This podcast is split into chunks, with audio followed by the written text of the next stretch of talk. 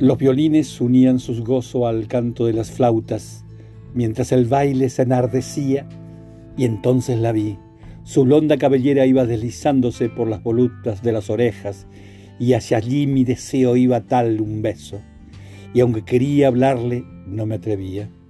Ella bailaba, una mazurca lenta la envolvía, en su ritmo de indolencia, como un verso, melodiosa rima, brillante metáfora.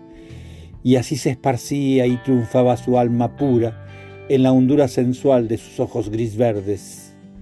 Desde entonces, mi pensamiento fijo, ese esplendor evocado contempla, adorándolo, y mi amor, lleno de superstición, en su recuerdo penetra como si fuese en un templo me parece que descubro la pasión.